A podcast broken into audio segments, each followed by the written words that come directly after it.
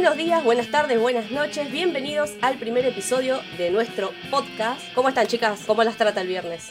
Bien, acá yo recién terminé de cenar. Sí. Cociné muchísimo, comí panchos, super panchos. A la Super promoción panchos. esa que suelen vender en los kioscos. Estamos con Sista, redactora de nuestro portal web. Cenamos panchos hoy. Sí. Jade, ¿cómo estás? Bien, gracias, con un poco de sueño. Aquí le llamamos el mal del puerco porque después de comer da mucho sueño. Así andamos, pero aquí estamos. Por eso La nos, fiaca, activa, por eso nos activan las cámaras, chicos. Siempre, siempre audio, audio a full. Sí. Eh, Miss, eh, redactora principal de portal de Aquelarre of Games.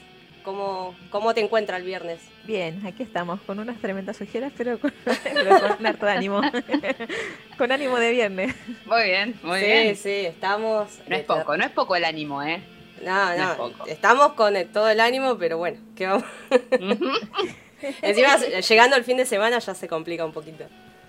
Bueno, tuvimos la semana bastante llena, bastante complicada en el portal. Por ejemplo, el evento de PlayStation 5 de Showcase. Precio oficial, vamos a redondearlo, es de 500 dólares en su versión física y en su versión digital a 400 dólares. Fecha de lanzamiento 12 de noviembre para Estados Unidos, Japón, Canadá, México, Australia, Nueva Zelanda y Corea del Sur. 19 de noviembre, chicas, llega a Latinoamérica. España y todo el resto del mundo. Obviamente España, saben gran lo que va a público de. PlayStation. Gran público y lo dejaron en la segunda tanda, ¿eh? Igualmente, con el tema de los precios, saben lo que va a pasar, ¿no? En Latinoamérica. Sí, no, no va a llegar ni ahí a ese precio. Es decir, no se va a hacer un cambio de, de divisas y sumarle el 65% de impuesto que sería el dólar gamer.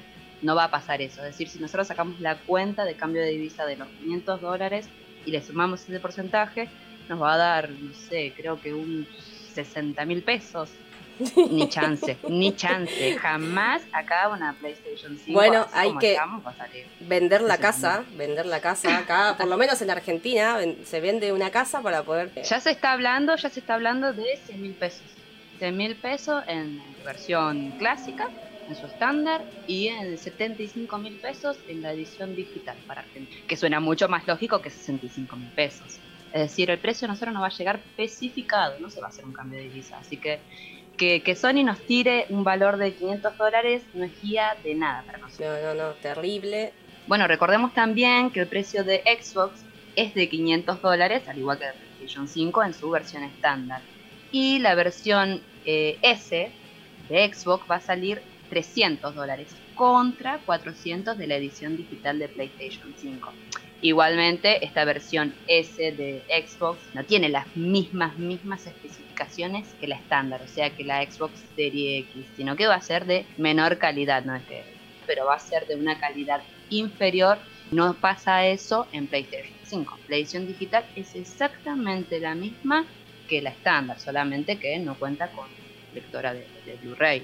Aquí en Chile, eh, como les había comentado, el tema del precio de, los, de las consolas, claro, eh, Sony y Xbox dan un precio base que, que en teoría debería aplicarse, pero acá, por ejemplo, el precio estimado en las tiendas oficiales está cerca de los 700 dólares. Hay un 700, 800 dólares. Es complejo, o sea, se ha calculado cuánto es, el- cuánto es lo que habría que destinar para poder comprarlo y sería Sí. un ahorro como de unos tres sueldos. ¿No? Tendría Totalmente. que comer maruchan como tres meses para, para poder costearme la consola. Bueno, no, no suena tan mal.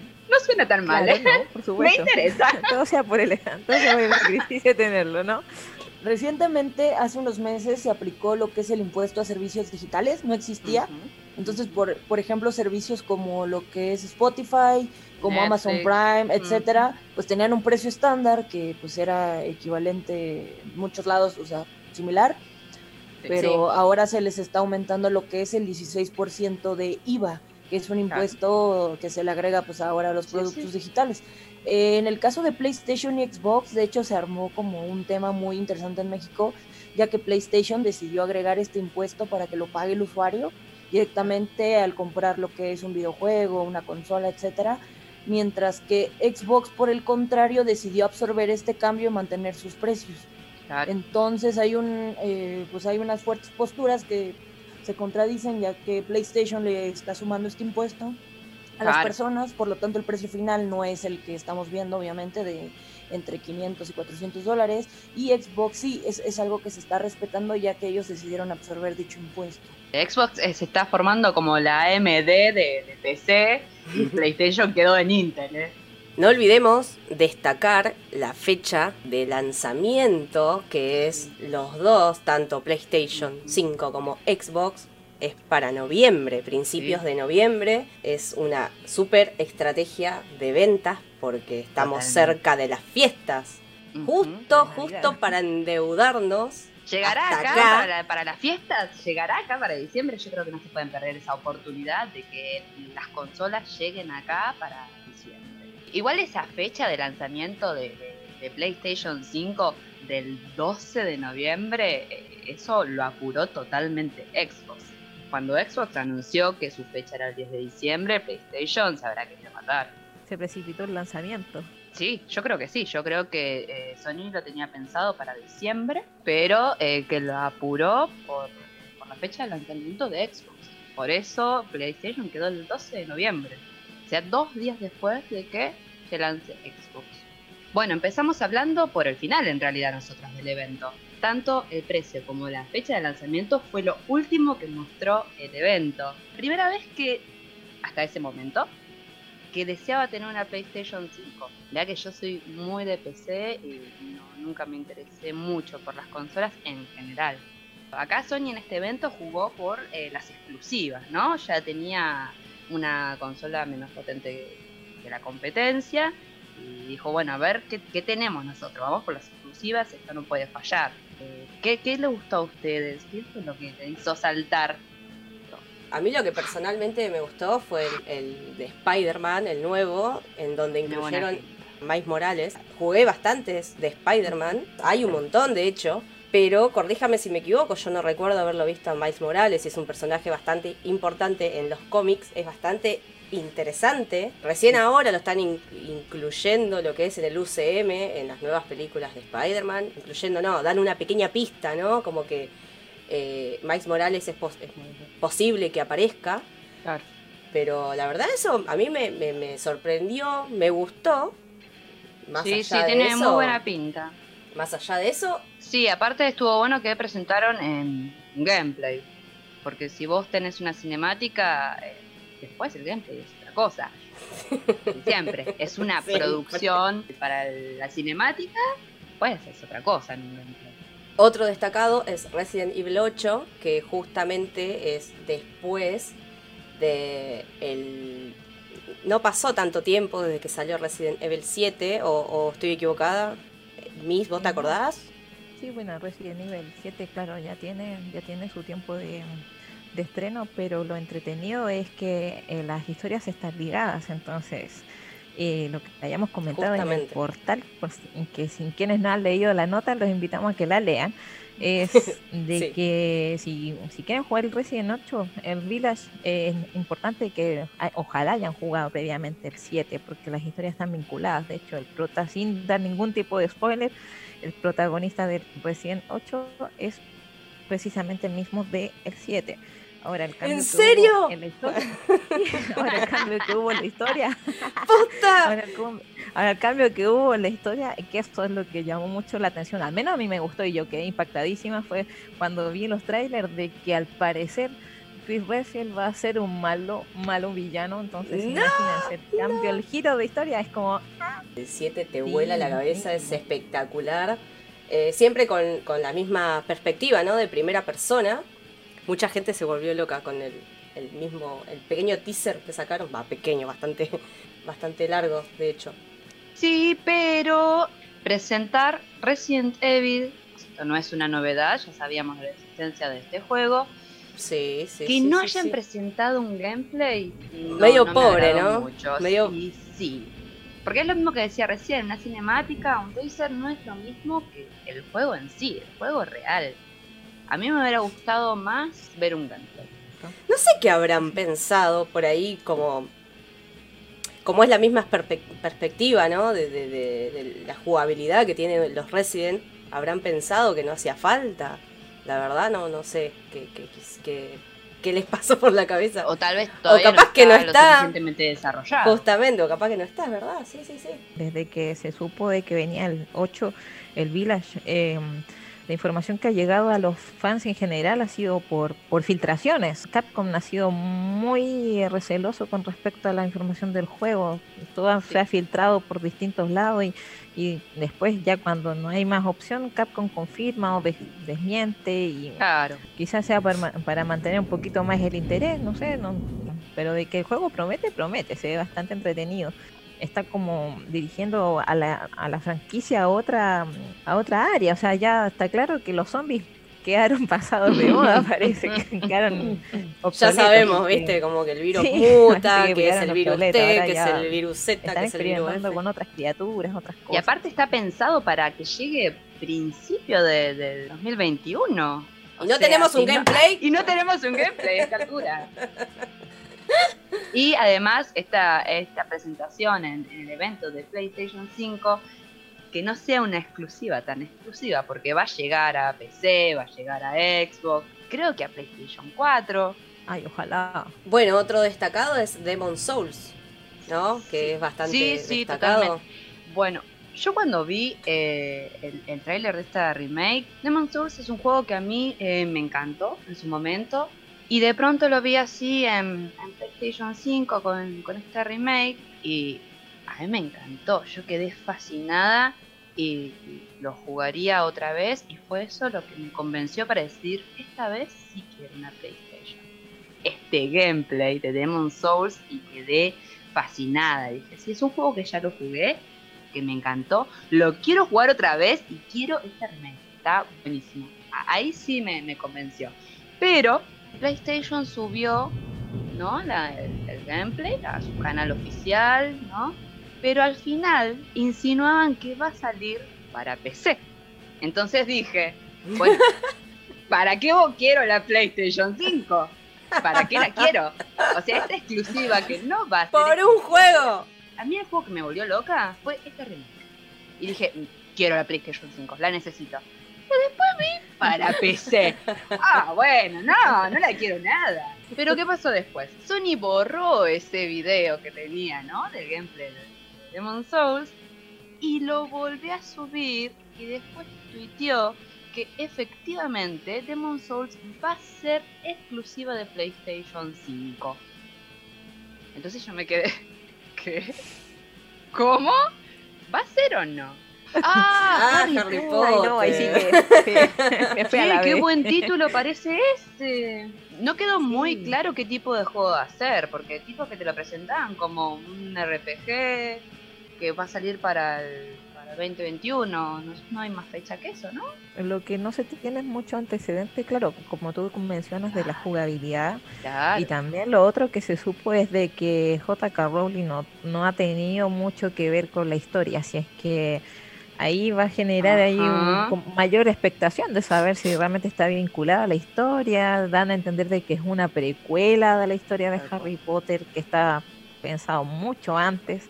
Claro. Eh, no se sabe si está antes de, la- de la historia de Dumbledore. Bueno, ahí, ahí vienen los detalles. Eh, seguramente que los, los potéricos van a discutir ahí si están o no están, Sí. pero en cuanto a la gráfica y la jugabilidad, eh, bueno, lo, lo que vimos en el game, en el trailer, a mí me dejó muy motivada, así que A yo, mí me encantó yo lo quiero. yo lo sí, quiero. sí, sí a mí me sí. gustó muchísimo. Sí, Pareciera Está un juego de rol igual, ¿eh? A mí me encanta esto de que sea un juego de rol, pero no sé si va a tener también un poquito de, de competitividad, puede ser eso, ¿eh? Yo creo que el juego, eso sí, que nos dejó a todos eh, preguntándonos qué rayos fue el de God of War Ragnarok. Oh, sí. porque fue, ¿cuánto? ¿Un tráiler de cuánto? ¿Un minuto? Es el señor videojuego y, a ver, Por eso nos lo dieron, pusieron al final. nos dieron dos segundos de teaser. ¿Qué les Ujú. pasa? Sí, sí, con un próximamente para en Ya, 2021 pero dejar- falta dicen. los fans nada más para que Yo, se eh, quedan ahí. yo- Sí, igual esto de, de próximamente 2021, yo mucho no lo creo. Ni siquiera una cinemática. Ya no estamos ni pidiendo un gameplay, estamos pidiendo una fueron nada cinemática. No. me, pareció demasiado pobre. Para mí, a mí me dio la sensación de que no tenían más para mostrar. De las grandes ausencias que, hubo en el evento de PlayStation 5 fue una, una, información clara sobre cómo va a ser realmente la retrocompatibilidad, ¿no? Sí. Sabemos que solamente va a ser retrocompatible con PlayStation 4. Estaba mirando la página de PlayStation 5 y mencionaban sobre algunos costos adicionales, mismo para, para la membresía con la que están tratando de competir con, con Xbox.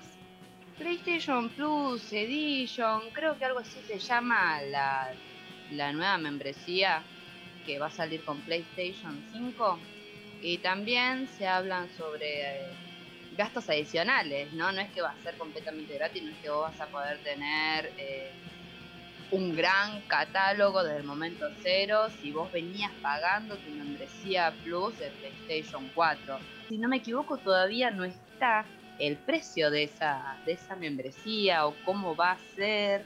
Pero ya, es ya es definitivo de que van a ser algunos compatibles. Es definitivo.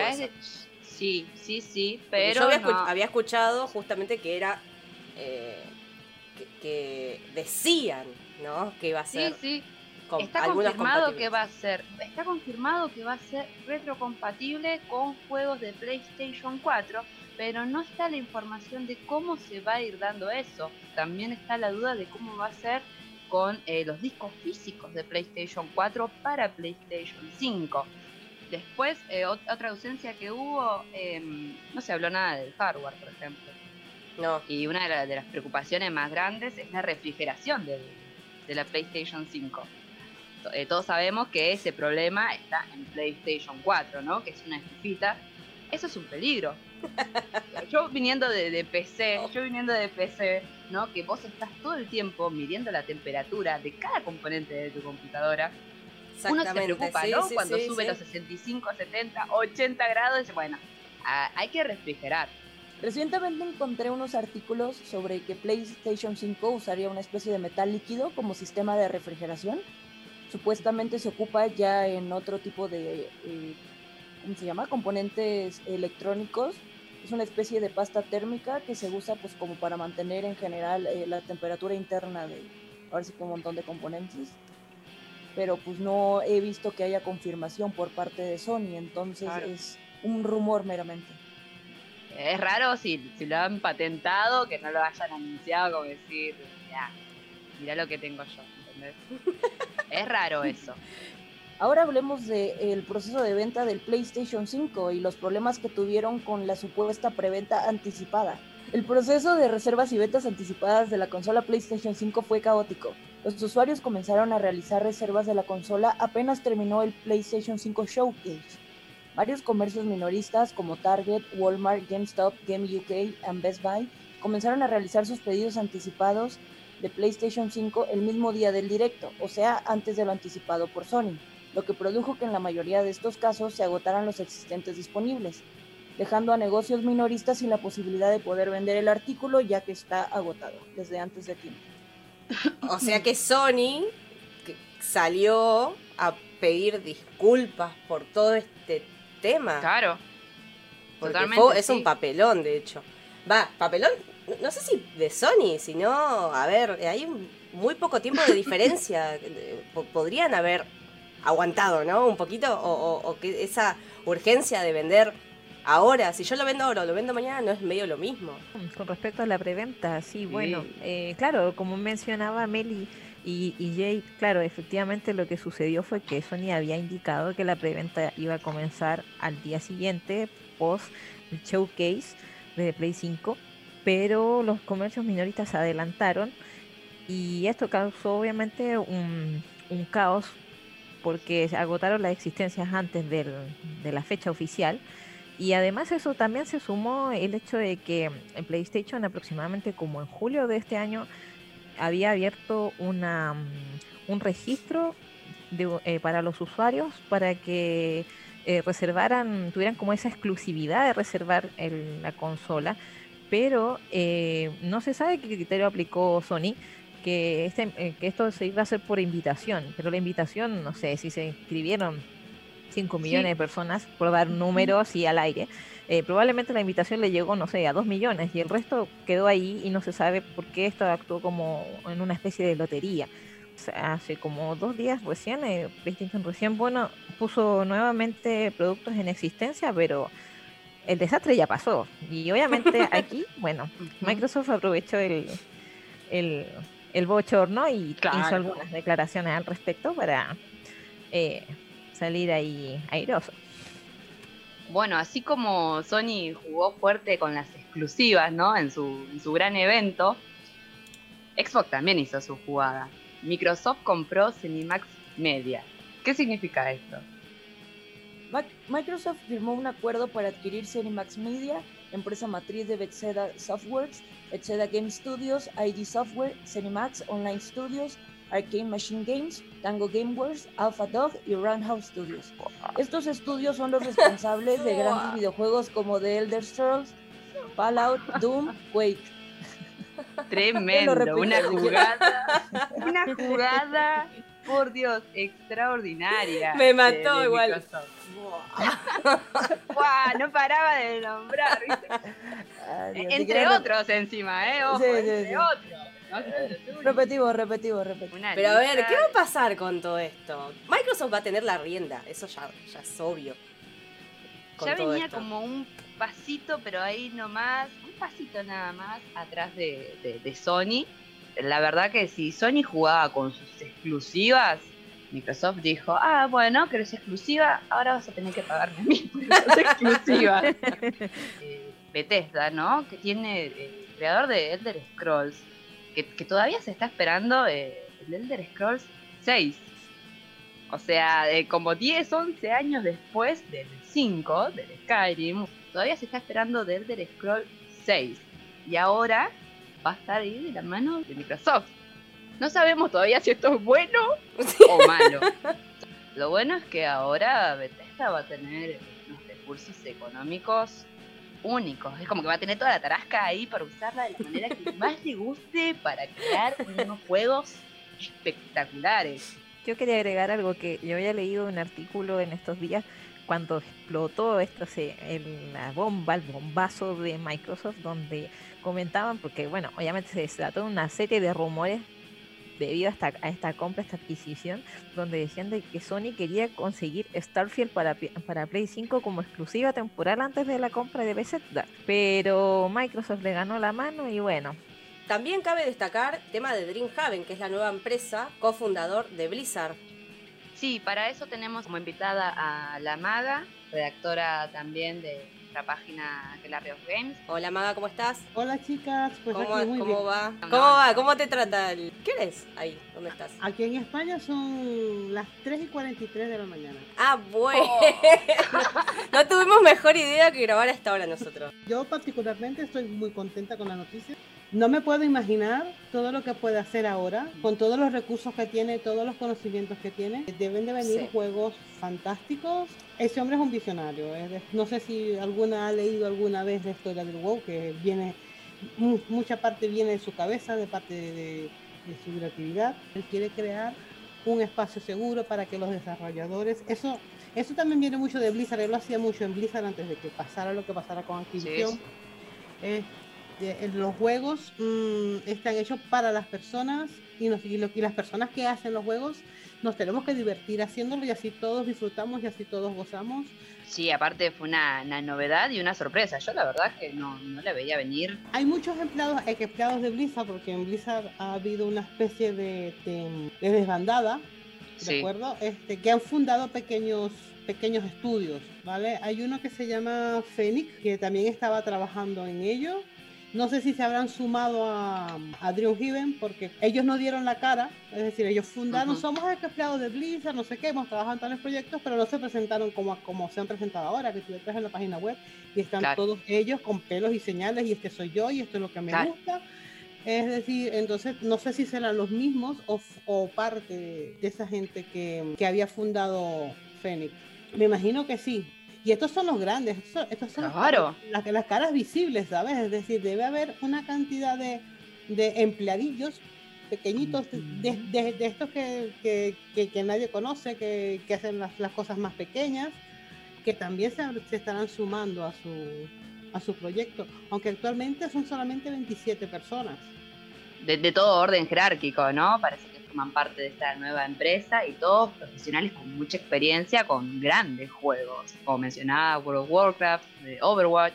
Diablo, este, también hay gente que ha trabajado en, Riot, eh, muchísima gente. Este, es fenomenal, es decir, es un equipo que, que nos puede dar muy bonitas sorpresas a nosotros que somos jugadores. todavía no han dicho qué tipo de género van a jugar, van, a, crear, a hacer primero. Es decir, si van a hacer un MMO, si, o, si van a hacer algo más tipo shooter. claro. Todavía no han dicho, en verdad no han dicho nada. ¿Cuándo va a salir este juego? Pronto. Ya nosotros sabíamos que era. Ellos nos dicen, nosotros queremos esto, esto y otro. Es decir, fue un poco de lo que yo recogí de todo, de toda la investigación que hice, porque antes de escribir la nota, busqué notas anteriores sobre Mike, este, y además mm, de, la gente con la que estaba trabajando y todo eso. Y después me fui a la página y me di cuenta de, de qué manera lo había resumido. La, la, premisa es decir, yo lo que quieren es crear un espacio seguro para que los, los desarrolladores puedan hacer, puedan crear. Las grandes empresas de videojuegos me le meten muchísima presión a los empleados. ¿Por qué? Porque tienen que cumplir una serie de, de metas. Eso tiene que salir antes del primero de diciembre para que salga tatata. Y tiene que salir y tiene que salir. Y, eh, y a la final las personas son personas, ¿sabes? Y eso sale como sale. Pero aquí un juego te cuesta 50, 60 euros. Es dinero. Pero los últimos juegos salen a ese precio. Entonces, ¿qué pasa? Que tú agarras, llegas todo contento, te descargas el juego, yo te voy a jugar. Y está el juego repleto de bugs, no funciona esto, se le caen los servidores. Este, y es como que. Mm, entonces, ya lo más bello de todo, lo más bello de todo es cuando tú ya por fin estás jugando, estás súper enviciado con el juego, ¿me entiendes? Y ya tengo mi juego. Y a la semana, eso lo hicieron con Dragon Ball, recuerdo como a una semana o a las dos semanas de que habían sacado, dijeron, oh, aquí hay nuevo contenido descargable. y son 30 euros más, pero perdona, te acabo de pagar 50 por esto. Véndeme el juego. Claro. Porque, no, porque, me lo vendes a cacho. Claro, claro, te lo venden por partes.